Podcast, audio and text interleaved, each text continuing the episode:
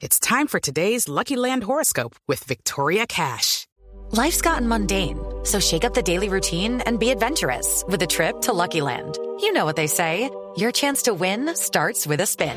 So go to LuckyLandSlots.com to play over 100 social casino-style games for free for your chance to redeem some serious prizes. Get lucky today at LuckyLandSlots.com. Available to players in the U.S., excluding Washington and Michigan. No purchase necessary. VGW Group. Void where prohibited by law. 18 plus. Terms and conditions apply.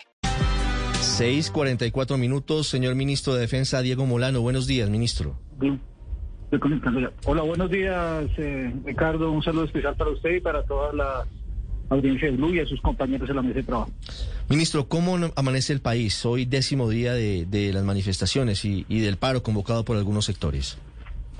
Pues, Ricardo, ayer se desarrolló una jornada que desafortunadamente pues deja eh, varios hechos eh, importantes, pero sobre todo la gran preocupación, además de algunas acciones de vandalismo que estuvieron en menor escala en las ciudades, pero la gran preocupación es en los bloqueos y los bloqueos que se desarrollan en varias de las vías del país que están teniendo una afectación severa sobre algunas ciudades, particularmente en Cali, con la alimentación, con el abastecimiento y por supuesto en algunas otras vías principales. Se han desarrollado acciones por parte de nuestra policía en el día de ayer, sobre todo para garantizar el acceso a la vía del llano, para garantizar el acceso a la parte occidental de Bogotá con la salida de la 80 y el, la glorieta allí alrededor de Faca.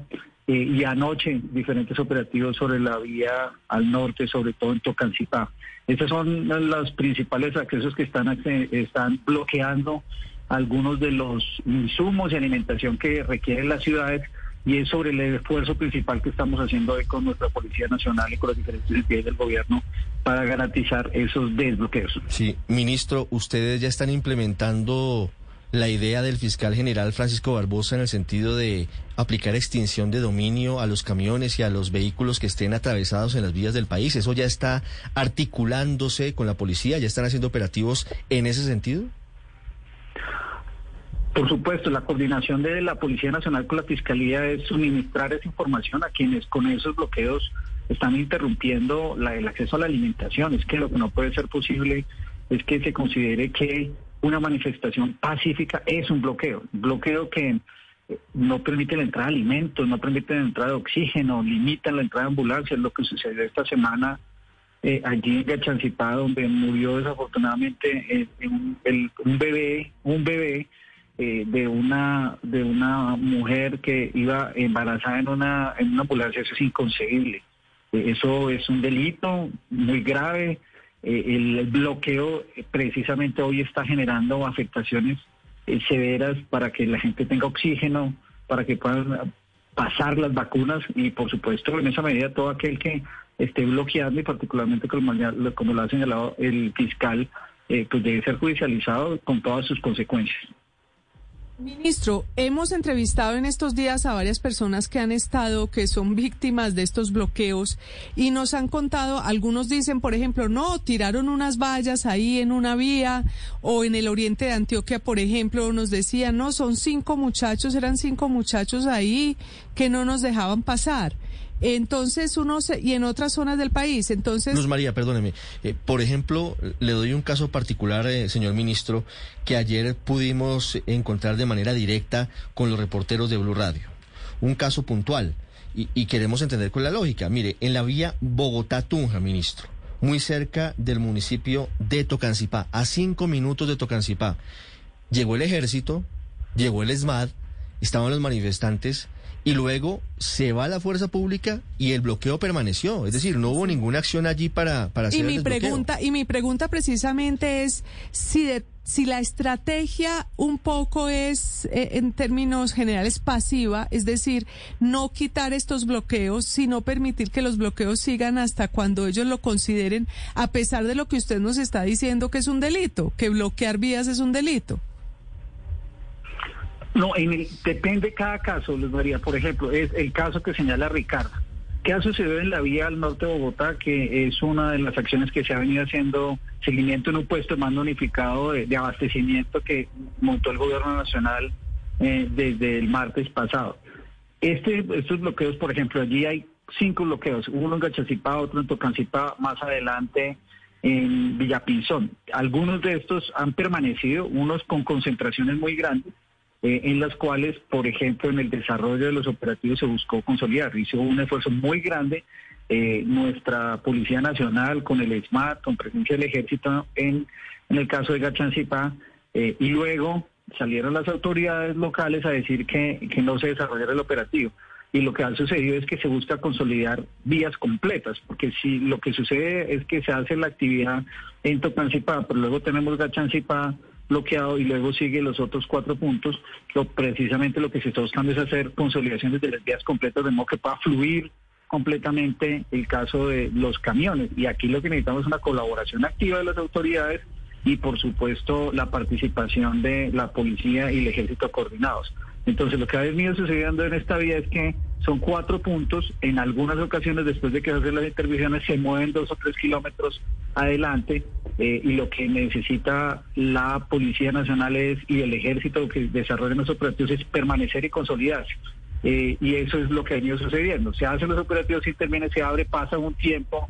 Eh, algún grupo de camiones que estaban bloqueados, como fue lo que se hizo esta semana, que pasaron todos eh, pero luego aparecen en otro punto de, entre los municipios. En, en este momento, por ejemplo, hay, hay allí cuatro bloqueos que fueron los que comenzaron a afectar en las últimas eh, horas cuando después de que cambiaron la ministro pero de todas maneras la, la percepción que tiene un sector de la población o por lo menos yo es que no están aplicando toda la autoridad necesaria para desbloquear las vías? ¿O será que no tenemos la fuerza pública suficiente para este tipo de ataques, de eh, una especie de operación avispa sobre todas las vías del país? Fíjese, ministro, que, que algunas personas nos escriben en redes sociales y nos dicen que esto puede incluso proyectar una imagen de debilidad del Estado frente a lo que está pasando en los bloqueos.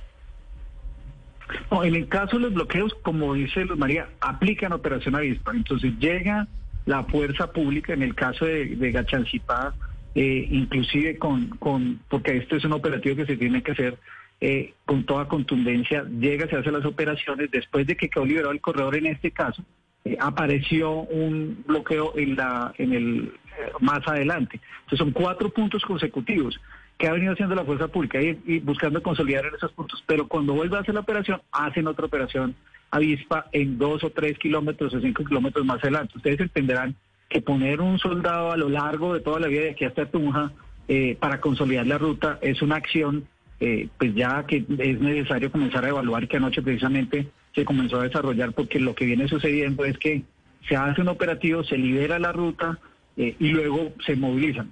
¿Qué nos dicen a nosotros? Que hay un grupo de venezolanos que se mueven entre los diferentes puntos que no pertenecen necesariamente a la comunidad que está allí.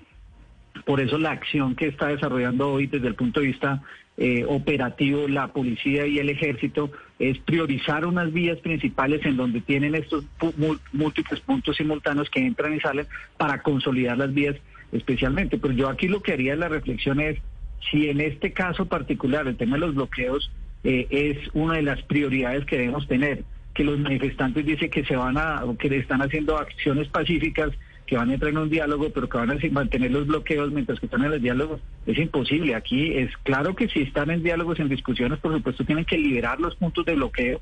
Nos corresponde a nosotros como fuerza pública, policía y ejército, garantizar esas entradas y por supuesto comenzar a judicializar. Pero entonces el, el proceso hoy es, nosotros hacemos la operación, ellos cambian eh, de punto de bloqueo, se necesita consolidar la idea, pero al, mismo tiempo dicen que tiene que entrar en las discusiones, en los diálogos. Aquí lo más importante es garantizar el abastecimiento de todos los ciudadanos. Mire, ministro, esa vía de la que hablamos, Bogotá-Tunja, en Tocancipá, entre otras cosas, tiene bloqueados a los atos lecheros, al pequeño productor, tiene bloqueados, por ejemplo, a los cultivadores de trucha, que son muchos en el norte de Cundinamarca, como usted lo sabe, y están a punto de perder miles de millones de pesos.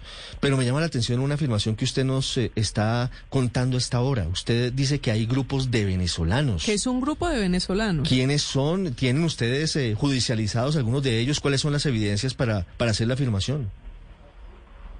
Pues por supuesto, la información que se tiene de inteligencia allí y la información que nos da algunos grupos de la comunidad que hay presencia fuerte de venezolanos hubo inicialmente presencia también de otros grupos que estuvieron allí vinculados y al también, en este caso, de la comunidad. Entonces, pues aquí lo que estamos haciendo son actuaciones con información eh, de inteligencia y por supuesto estamos en el proceso de judicialización de aquellos que eh, la comunidad ha denunciado y de otras informaciones que tenemos relacionadas con los que son responsables de esto. Pero ¿saben ustedes a qué obedece esa presencia que usted nos está revelando aquí de venezolanos en los bloqueos?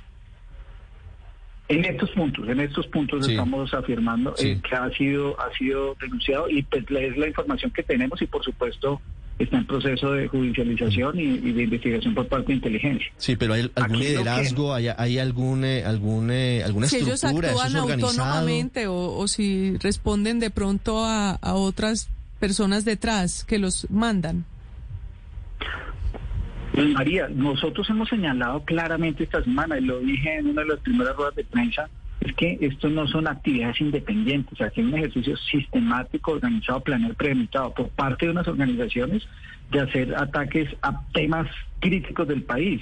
Es que lo que aquí estamos hablando no son hechos independientes. Cuando uno ve que simultáneamente en unas, en unas ciudades atacan entidades bancarias, que luego atacan entidades públicas, que utilizan bloqueos en sitios de abastecimiento estratégico, que quieren mandar una señal para destruir estatuas, como lo están haciendo para derrumbar cierta moral pública e histórica del país. Aquí lo que tenemos que ver es que no son hechos independientes, sino conectados, que buscan generar inestabilidad y que tienen propósitos en, de, en ciertas regiones generar inestabilidad, como lo que estamos viendo en este caso de abastecimiento.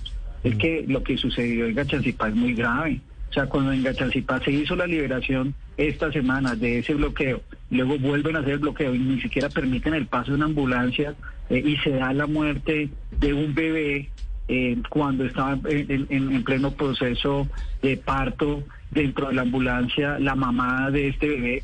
Eso es inconcebible. O sea, aquí los manifestantes están utilizando, realmente son prácticas de vandalismo y de bloqueos que afectan los derechos de los demás ciudadanos y por lo tanto aquí lo que tenemos que tener como sociedad es conciencia de la gravedad del asunto, de lo que quieren hacer pasar solo como eh, hechos de manifestantes, no son actos vandálicos y que tienen un propósito de desabastecimiento para las ciudades.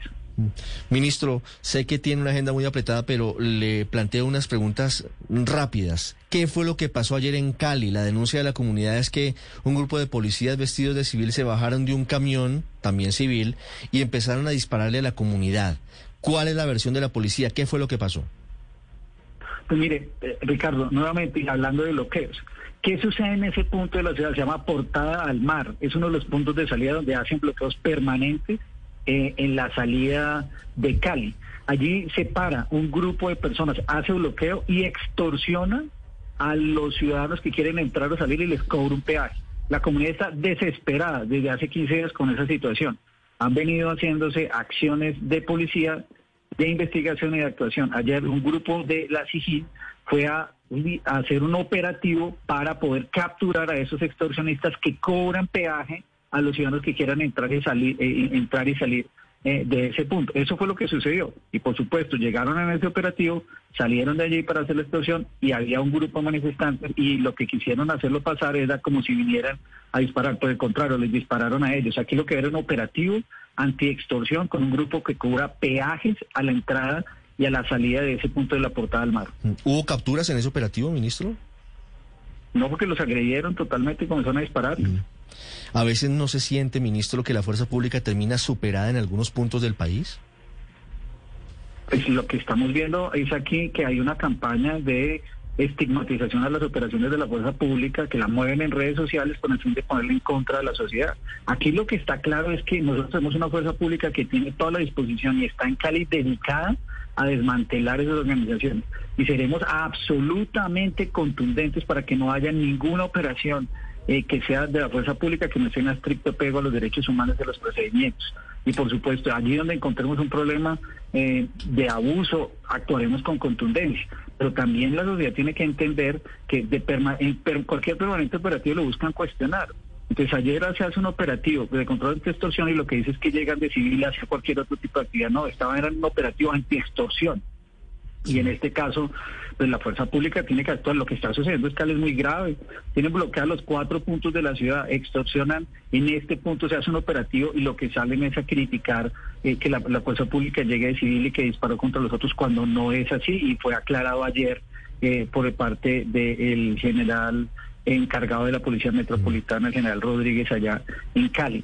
Lo que sí es claro es que lo que está pasando en el caso de Cali, los cuatro puntos de entrada y salida de la ciudad, pues es un tema grave. Lo vimos esta semana. Allí hay unas organizaciones sistemáticamente eh, planeando operativos o para generar desabastecimiento o para generar ataques a la institucionalidad, como lo vimos el 28 de abril.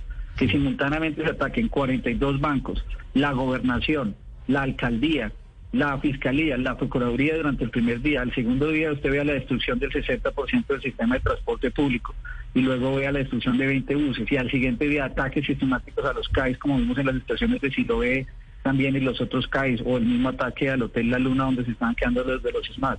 Eh, es un, es un tema eh, de, demasiado complicado desde el punto de vista de la estabilidad de la ciudad y lo que viene haciendo nuestra fuerza pública es hacer presencia, eh, inclusive con la presencia del ejército para poder garantizar que se restablezca el orden de la tranquilidad allí en Cali. Hablando de esa sistematicidad, ministro, hay informaciones, y le pregunto abiertamente, en el sentido de que podría haber financiación de una parte de las protestas violentas, quiero decir, del vandalismo y de, estas situaciones de bloqueos por parte de carteles mexicanos de la droga. ¿Esa es una hipótesis que trabajan las autoridades colombianas? las hipótesis de investigación sobre lo que viene desarrollándose es una relación de las disidencias de la FARC y las disidencias del ELN con dos grupos que son JM19 y en los movimientos bolivarianos. Y si están metidas las FARC, ahí siempre hay plata del narcotráfico. Pero particularmente de, carteles extranjeros, ¿hay algún indicio, alguna incidencia, alguna posibilidad de que eso esté pasando? Todo eso es materia de investigación, Ricardo. Es materia de investigación. Ministro, la última pregunta. Sé que tiene que atender otras eh, entrevistas, tiene que atender su agenda. ¿Cómo explicarle usted desde el Ministerio de Defensa a la comunidad internacional lo que, lo que está viendo hoy? Yo sé que usted ayer tuvo un encuentro con los corresponsales de la Casa Blanca, los, periodistas que cubren al presidente Joe Biden, intentando explicar desde la óptica del gobierno lo que está pasando en el país. Pero temprano estábamos reportando que la portada del New York Times el día de hoy de nuevo es de Colombia. La portada del país de España también tiene que ver con la situación en nuestro país. Y también hay una situación evidente en las calles de que hay un grupo de manifestantes pacíficos que están mostrando un descontento, un cansancio, un hastío y un inconformismo. ¿Cómo les explica usted a los colombianos y a los extranjeros las dos realidades? La de los colombianos que por la coyuntura o por lo que sea están hoy protestando pacíficamente y quienes hoy están desde la ilegalidad intentando actuar como vándalos y como delincuentes. Ricardo, la función de nuestra fuerza pública, de la policía, del ejército, de la armada, es garantizar la protección de todos los colombianos. Y así lo han venido haciendo durante todo este tiempo y, ese ha sido el, el talante del gobierno del presidente Duque. Nosotros nos corresponde como fuerza pública la protección de todos los ciudadanos, de aquellos que no han salido a manifestarse porque están en sus casas cumpliendo los protocolos de bioseguridad y hoy están en sus casas atemorizados, preocupados, con miedo porque siente que hay desabastecimiento de las ciudades. A ellos les debemos dar seguridad. A todos los manifestantes que lo hacen pacíficamente, por ellos también estamos preocupados para que estén con la garantía de que su mecanismo de protección pues puedan hacerlo pacíficamente y así ha actuado pero también actuar con toda contundencia frente al vandalismo sistemático y organizado que pretende generar inestabilidad y afecta bienes públicos, afecta la tranquilidad y la vida de los otros ciudadanos. Y frente a ello se ha actuado de forma legítima. Y aquí no se puede hacer ninguna afirmación de que el gobierno del presidente Duque o nuestra fuerza pública restringe las manifestaciones. Es que, mire, en el solo año 2000 19, más de 1.500 manifestaciones fueron desarrolladas pacíficas en Colombia. El año pasado, cuando hubo las manifestaciones del 29 de septiembre y se cometieron hechos de abuso, en el caso de Javier Ordóñez, pues nuestra justicia actuó. Hoy hay tres policías por fuera de la, policía y un condenado por ese hecho. Este presidente y este gobierno y todo el Estado colombiano actúa cuando hay abuso y, y se aplica la justicia pero precisamente en este ejercicio lo que hay que entender es que hay una violencia que genera un grupo de vándalos organizados que está buscando generar inestabilidad, que infiltran eh, las actividades que se están desarrollando allí, pero la contundencia del gobierno es en contra de los vándalos, de ninguna manera los manifestantes.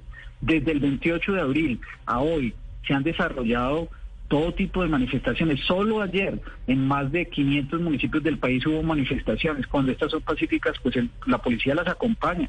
Pero cuando se suceden hechos violentos, pues es necesario actuar. Cuando actúa el SMAT, cuando hay disturbios, se han desarrollado aproximadamente al día entre 500 o 600 actividades de manifestación en más de, por ejemplo, antier fueron 500 municipios del país, en todos se desarrollaron de forma pacífica, les acompañó la policía, pero cuando hay hechos de disturbio que generan afectaciones a la seguridad y a la tranquilidad o a las instituciones, es necesario que intervenga el SMAT. 730 intervenciones antier eh, porque los hechos tan graves que se dieron eh, de ataques a CAIS, de ataques a estaciones de policía, y ahí le corresponde actuar el SMAT. Y por supuesto, debe, con estricto apego a los derechos humanos, y allí donde haya que hacer investigaciones, se abren las investigaciones para que no haya impunidad.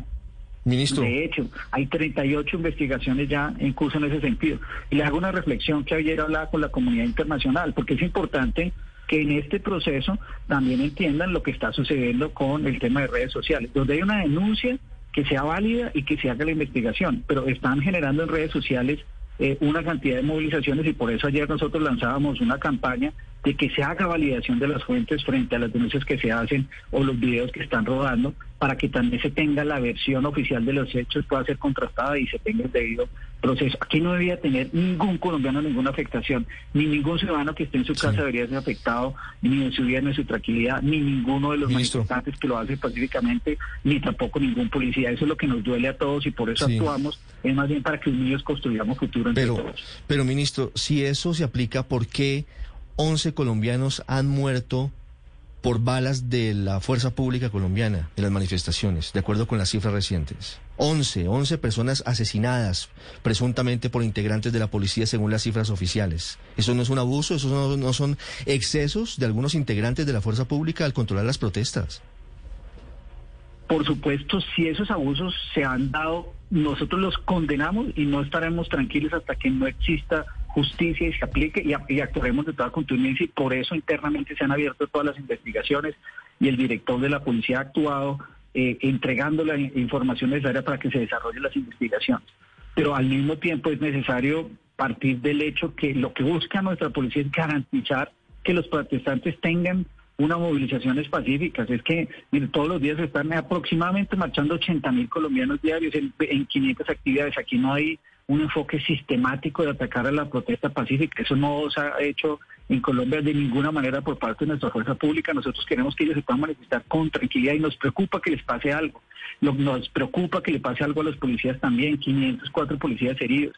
Aquí uno no debería estar discutiendo si es que quién, quiénes tienen más heridos, si los civiles o los policías. Aquí ninguno debería tener ninguna herida ni lesión ni de ser afectado por la violencia en esta situación. Aquí los que los colombianos tenemos que unir es todos, manifestantes, eh, pacíficos, la ciudadanía que no ha marchado y nosotros en la policía garantizar la vida y la tranquilidad y condenar los hechos de violencia sistemática que tienen estos vándalos que lo que quieren generar inestabilidad. El gobierno tiene todo el, apego estricto al cumplimiento de la ley, así lo hace nuestra fuerza pública, condenamos cualquier hecho, sea por un policía, o sea por, uno, pero por un civil que afecte la, la ciudadanía, y todos aquellos debemos denunciar a los que están cometiendo esos hechos y vamos a actuar con ellos en toda contundencia. Pero es necesario también darle respaldo a la fuerza pública. Mire, yo le decía ayer a los miembros de la comunidad internacional, en Estados Unidos, unos vándalos se tomaron el Congreso y todo el mundo lo condenó y criticó a la policía.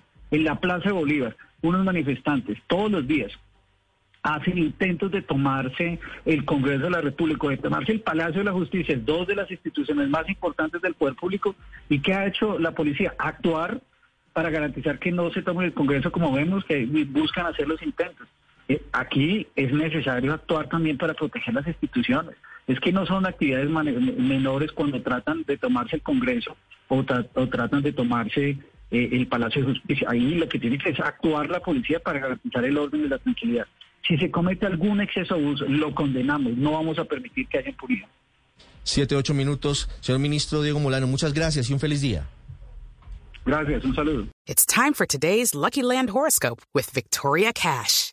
Life's gotten mundane, so shake up the daily routine and be adventurous with a trip to Lucky Land. You know what they say. Your chance to win starts with a spin. So go to LuckyLandSlots.com to play over 100 social casino-style games for free for your chance to redeem some serious prizes. Get lucky today at LuckyLandSlots.com. Available to players in the U.S., excluding Washington and Michigan. No purchase necessary. VGW Group. Void where prohibited by law. 18 plus. Terms and conditions apply.